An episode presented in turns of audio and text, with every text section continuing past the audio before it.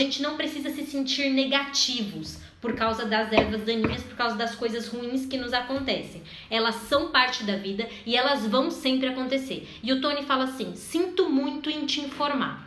Você vai arrancar as ervas daninhas do seu jardim e você vai continuar cuidando do seu jardim, mas com o tempo as ervas daninhas vão aparecer. Então é inútil ficar se preocupando com o que está errado na sua vida. Você tem que perder seu tempo, perder, gastar seu tempo, desculpa a palavra foi errada.